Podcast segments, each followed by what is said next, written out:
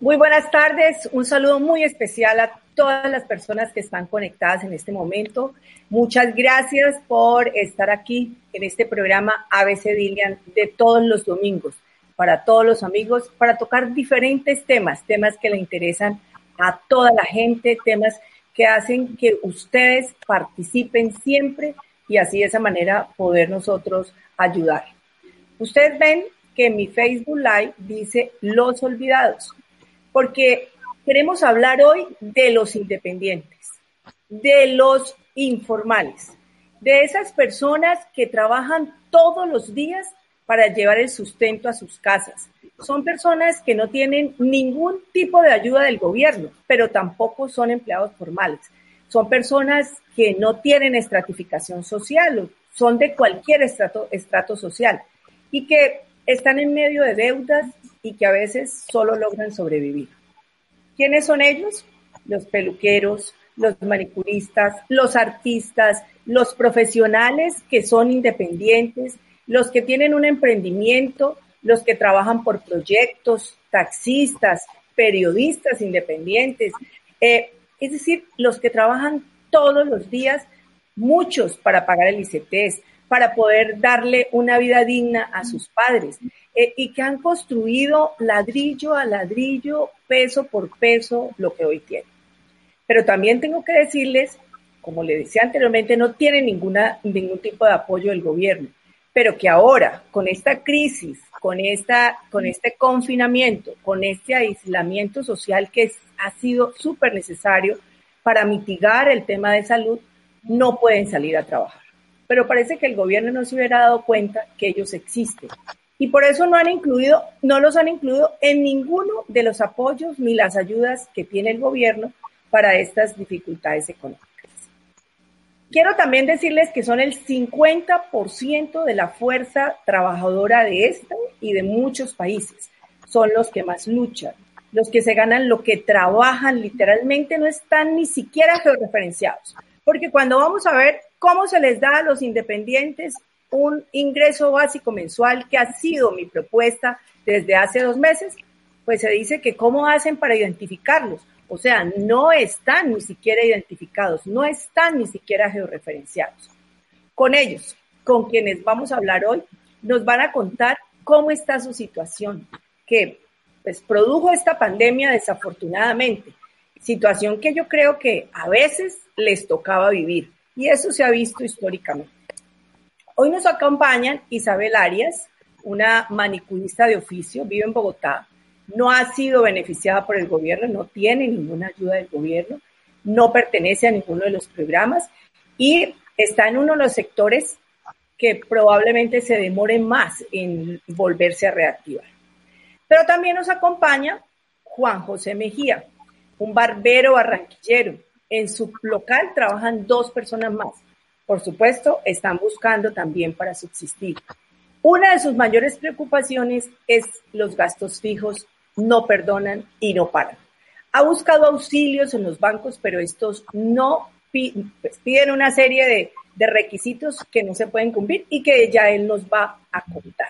Así que quisiéramos hablar con ustedes. Bienvenidos, Isabel y José, Juan José.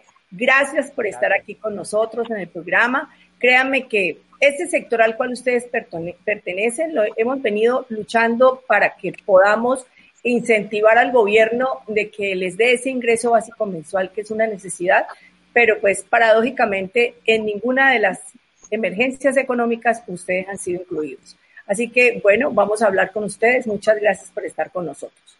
Entonces, iniciamos que le contémosle a Colombia cómo era la vida de ustedes antes del coronavirus. ¿Cuáles eran sus, sus actividades laborales? Y quiero escuchar, pues, primero Isabel, eh, cuéntenos cómo era su vida.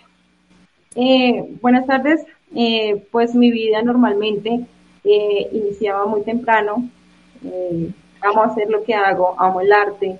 soy manicurista hace ocho años y en estos momentos la verdad me siento muy mal porque pues aparte de que no tenemos como la capacidad para sustentarnos, eh, ya que nuestro día a día pues nos brinda el sustento diario, eh, ahora no puedo trabajar de ninguna manera, ni siquiera en casa, ni siquiera, eh, no sé, domicilio no puedo hacer. Entonces, eh, Isabel, quisiera que me contara cómo era antes, no piense ahora, cómo era antes, cómo vivía usted, cuántas personas usted atendía diariamente, si lo hacía a domicilio o si lo hacía en, la, en una peluquería. O sea, cuéntenos cómo era su vida normal, cómo vivía usted, en qué estrato vivía, cómo es, es eh, queremos escucharle lo que era antes y lo que se ha convertido ahora. Entonces quisiera escucharle antes cómo era. Ok, ok. Eh, no, pues antes, en mi día a día, la verdad, vivo muy lejos de mi trabajo. Eh, pues normalmente salía súper temprano, eh, a la peluquería llegaba tipo 10 de la mañana. Eh, tengo bastantes clientes. Eh, em, pues durante mi día a día, siempre trabajando haciendo uñas, es a lo que me dedico. Mm, ahora, pues obviamente encerrada, no se puede hacer mucho en casa. Hay que, hay que esperar a que todo esto pase y, y esperando, pues obviamente que reactiven ¿Cuántas personas, de, eh, o sea, de cuántas personas dependen de su ingreso? Más o menos cuánto era su ingreso para, pues, para saber más o menos cuánto era. Ok, mi ingreso eh, era de millón quinientos. Eh, es una peluquería muy buena. Entonces, pues el recorrido diario de gente ayudaba bastante, ayudaba bastante mi, mi, mi porcentaje y pues obviamente soy madre cabeza de hogar y todo lo que hago lo hago pues para mi hija y para mi mamá. Ah, es madre cabeza de hogar, vea, con mayor razón, mayor dificultad para, para poder tener lo, lo necesario para, para vivir. Eh, y, y ahora, pues yo quiero preguntarle primero a Juan José, luego hablamos del tema de cómo está ahora usted, pero, pero quisiéramos preguntarle a Juan José, ¿cómo era su vida laboral anterior? todas las, las ¿cómo, cómo era su diario, qué, dónde trabaja, cuéntenos, Juan José. Eh, bueno, gracias, doctora. Bueno, eh, pues mi vida diaria, pues es simplemente llegar, abrir el negocio, trabajar, atender ya una clientela que, que pues ya no está esperando hasta incluso desde antes que uno abra. Y pues el diario vivir es ese, o sea, llegar a tu negocio, abrir y empezar una, a trabajar de 8 de la mañana, pues 8 de la noche, y pues como que te acostumbras a esa rutina diaria donde es el, el diario vivir, trabajar para pues poder llevarle sustento a nuestras familias y pues ayudar a que nuestros colaboradores también trabajen y puedan y puedan llevar el sustento a su familia. O sea, son muchas personas las que dependen pues de, de nuestro diario vivir, como dice usted. Pero usted tiene una empresa, una empresita, una microempresa. Sí, señora, es un pequeño negocio eh, pues que del cual he ido creciendo pues porque primero yo fui trabajador eh, en una pelu perdón, en una peluquería y eh, pues di el paso a ser independiente, independiente pues formalmente donde puse mi, mi barbería en con el cual en la cual cuento con un ayudante y pues también con una persona que nos colabora y pues a su vez esas personas también tienen su responsabilidad y su familia de la cual le generan, o sea, ellos llevan su sustento, el sustento a sus casas. Y, y, y esas personas ahora, pues por supuesto no están trabajando tampoco, ¿se ha comunicado con ellos? Señora. Parte pues de lo difícil de esta situación es eso, pues porque aparte de que por lo menos yo como persona no estoy laborando, pues pero uno trata de, de hacer otras cosas, pues tiene uno esa, esa preocupación también de que tus colaboradores no están trabajando, pues no están haciendo nada y te queda a ti como en la conciencia y como en, el corazón saber de que pues ellos también pueden estar pasando trabajo porque ellos dependen realmente de un trabajo como estos y, y realmente ellos como quien dice hacen maravilla con todo lo que con el sudor se ganan al diario pues ellos hacen maravilla sostienen su hogar sostienen a los arriendos de su casa la comida de sus hijos le mandan a su familia. Y entonces es como que ese, ese sinsabor de que también esas personas pues deben de estar pasándola muy mal, así como pues muchos de los colombianos con esta situación. Bueno, eh, eh, Juan José, de verdad que, que y, e Isabel, es, es eso, ustedes forman parte del el 50% de los colombianos que tiene este, este país, que no tienen como, no tienen un, un trabajo fijo, no tienen un empleado, empleo formal, pero que están luchando todos los días para poder tener sus ingresos de ustedes y de sus familias. Juan José, ¿y tú cuántos, cuántas personas tienes a tu cargo? Bueno, personalmente, eh, pues laboralmente son dos personas. Y pues hablándolo familiarmente, pues, pues mi hija, eh, pues las personas con las que también convivo, la familia, y pues también ellos dependen pues de cierta manera del sustento que yo pueda proveer. Sí, ahora yo quiero escucharlos a ustedes. A ver, tú, Juan José, como microempresario, porque es tu empresa, eh, eh, ¿qué ha pasado después de lo que pasó eh, del aislamiento social? Ya sé que no, has podido trabajar, pero has buscado, me imagino, en los decretos del gobierno, porque lo que yo he visto es que ustedes han sido completamente olvidados de todos los decretos, no se tienen en cuenta a, pesar de, la fuerza laboral que, que, ustedes representan. Y pues hay, ha habido muchas soluciones para los microempresarios, como tú, por ejemplo, que el ban, los bancos le hagan créditos para poder, poder pagar sus nóminas, aunque sea pequeña, que tú tienes dos personas a cargo, pero no importa. Eh, se les está dando la, la, posibilidad de que puedan hacer los créditos para, para y a menos intereses para poder eh, pagar la nómina. ¿Qué ha pasado contigo? ¿Tú no has buscado esa ayuda? Sí, claro. O sea, de hecho, pues yo me informé mucho cuando pues escuché la noticia de que Bancolde por medio de cada pues de cada ciudad, en este caso aquí en Barranquilla el alcalde Jaime Pumarejo Iván Colde, pues habían habilitado una línea de crédito de 100 mil millones disponibles para ayudar a todo lo que eran los pequeños y los, los micros y los informales. Pues uno con una noticia como esa, pues uno se alegra porque uno dice, o sea, además están, están, hay recursos que están destinando para eso y con un, plazo por lo menos que dicen 36 meses y 6 meses de prórroga y a unos intereses del 2%, uno dice, bueno, pues me sirve pero realmente cuando tú vas, o sea, Bancorder realmente le está, es un, es un intermediario para los bancos, porque realmente si tú vas a solicitar el crédito tienes que dirigirte a los bancos que ya sabemos y conocemos en la, en la, pues aquí en el medio. Y cuando tú llegas pues realmente a un banco, lo que dicen es, bueno, sí, tráiganos eh, pues tales papeles, tales cosas, y quedas tú como que, ajá, pero mira, te estoy trayendo y pues realmente, eh, siendo sincero, mm, es algo muy difícil. Te voy a decir por qué, porque por lo menos cuando a ti te llaman de la informalidad a que te formalices, que, que constituyas tu cámara de comercio, pues a ti te dicen, eh, bueno, tienes que, dependiendo de la matrícula mercantil, así va a ser el valor que vas a pagar, ¿verdad? Entonces tú dices, bueno, pero si apenas estoy comenzando, quiero pagarlo muy poco porque realmente no tengo tanto dinero como para abrirlo por mucha cantidad, entonces lo haces por lo más bajo. Entonces te encuentras con la sorpresa en un momento como esto de que, bueno, lo abriste con el más bajo registro para no poder, para no pagar tanto y poder, pues, eh, como quien dice, y, o sea, distribuir bien los gastos que, que, acarrea construir un negocio. Y en este caso, pues, te das cuenta que cuando llegas al banco, entonces, ah, no, pero es que la Cámara de Comercio, sus activos y sus patrimonios son como muy bajitos como para nosotros hacerle un tipo de préstamo. Entonces ahí no se están, no, no te tienen en cuenta cuando en lo que es de pronto que eres legal, que pues pagas impuestos, que pagas eh, la, renovación de las matrículas mercantiles, sino que entonces te están teniendo en cuenta es cuánto hay registrado en esa matrícula mercantil como para prestarte. Entonces es como que cuánto tienes para saber cuánto te damos. Y entonces ahí queda uno como que, ajá, pero ¿y cuál es la gracia? O sea, sí, te están facilitando, están hablando de que hay líneas de crédito, de que hay muy fácil eh, que hay un buen plazo para pagar y unos intereses muy bajos, pero que cuando vas a la realidad, o sea, eso no se da.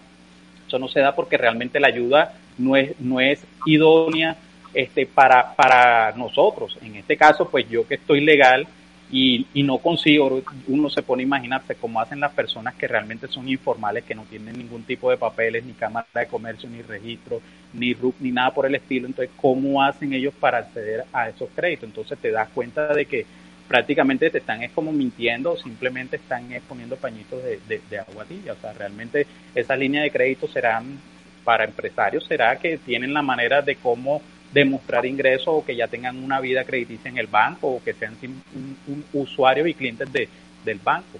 Pero realmente para las personas como nosotros que realmente queremos acceder, no porque nos vamos a gastar el dinero en cosas pues vanas, sino que realmente necesitamos un dinero para cubrir todo lo que todo este tiempo sin, sin laborar ha generado nuestros negocios. Entonces ahí tú te das cuenta como que, estás de brazos cruzados, de manos atadas. ¿Y qué estás haciendo ahora, Juan José? ¿Cómo? ¿Qué estás haciendo ahora? Bueno, eh, pues dos, meses sin salario. Lo mismo Isabel. Señora, dos meses sin salario. mire, El gobierno no les ayuda. ¿Qué están haciendo? Mire, yo, por ejemplo, personalmente yo siempre he sido muy organizado y pues siempre he tenido una base desde que abrí el negocio como para, para, para, o sea, para estas ocasiones.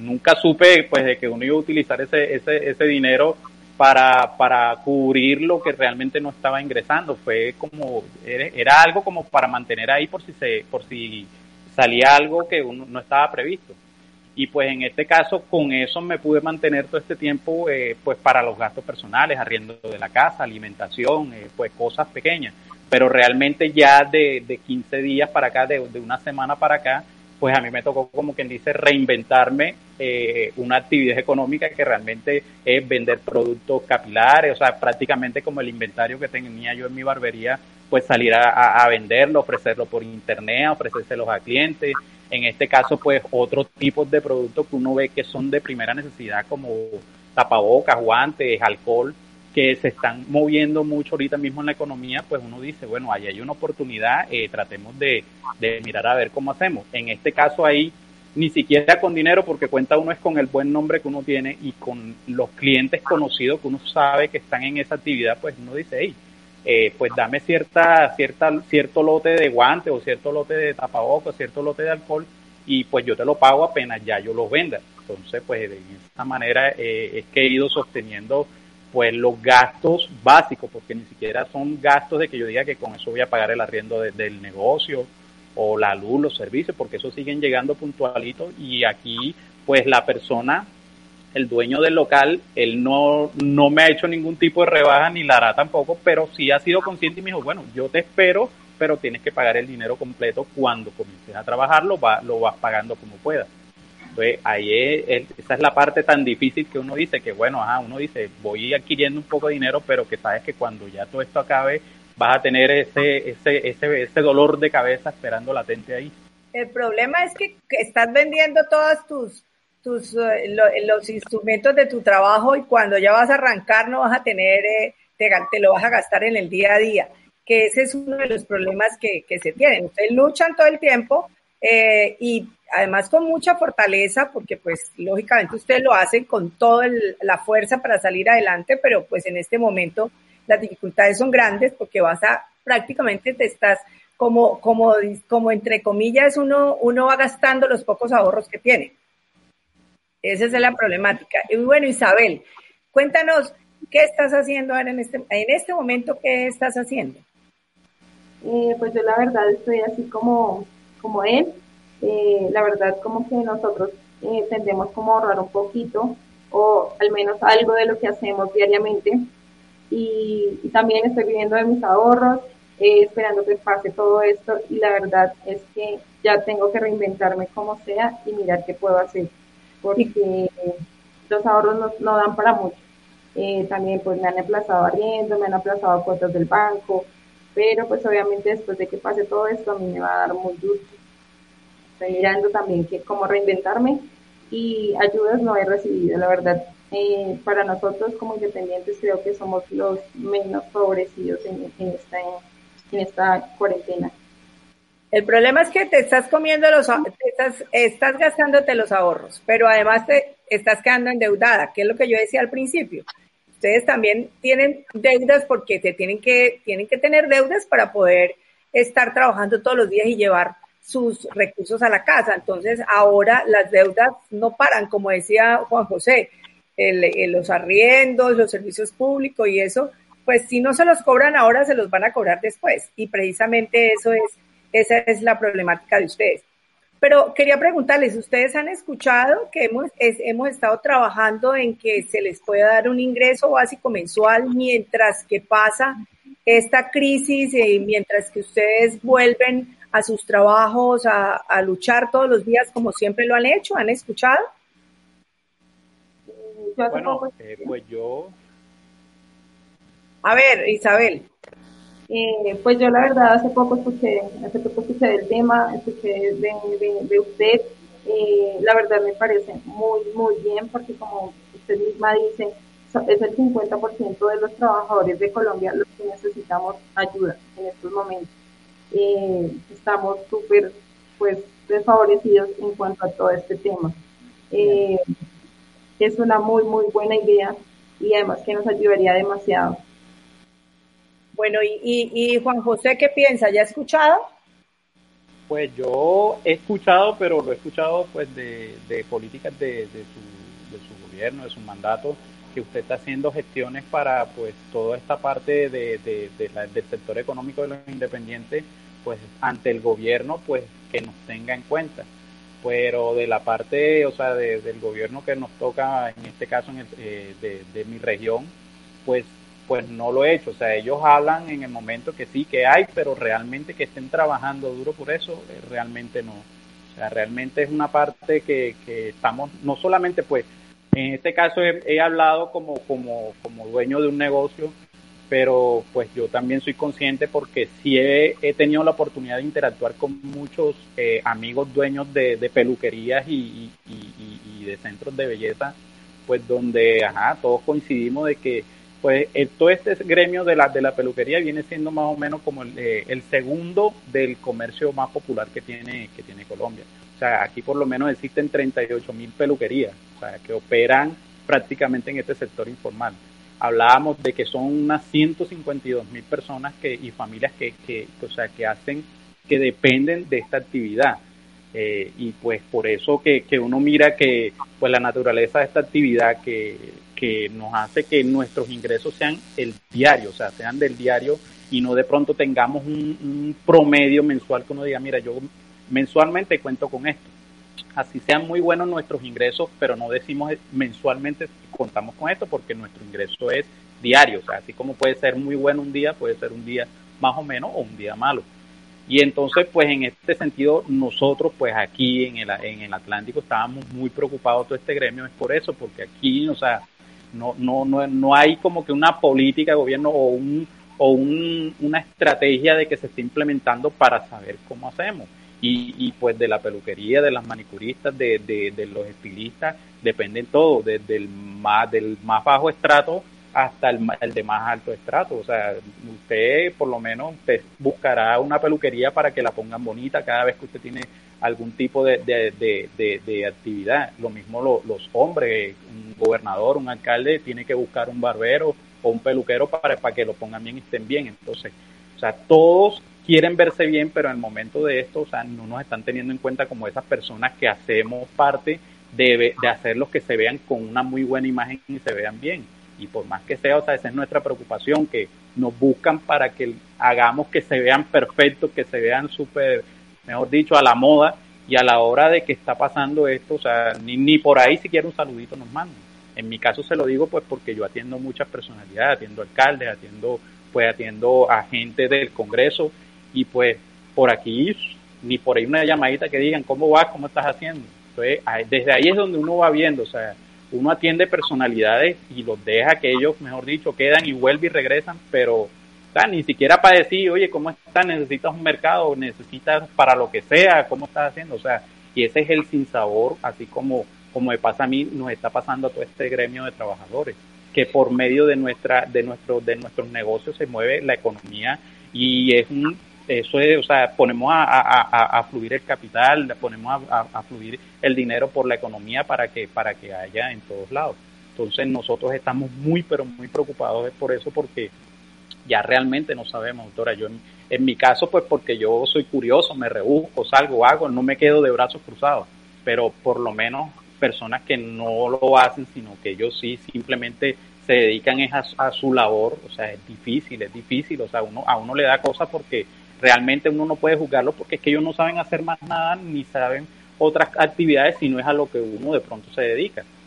Sí, yo creo que esa, esa eh, para, para contarles un poquito, eh, el, el, ya les decía a ustedes, el 50% de los trabajadores en el país, la fuerza laboral del país es el 50% eh, de, de, de, informales y de, y de independientes que son es lo que hoy llamamos los olvidados, porque no se, no se les ha ayudado en nada ni se les ha podido incluir en ningún tipo de ayuda del, del gobierno.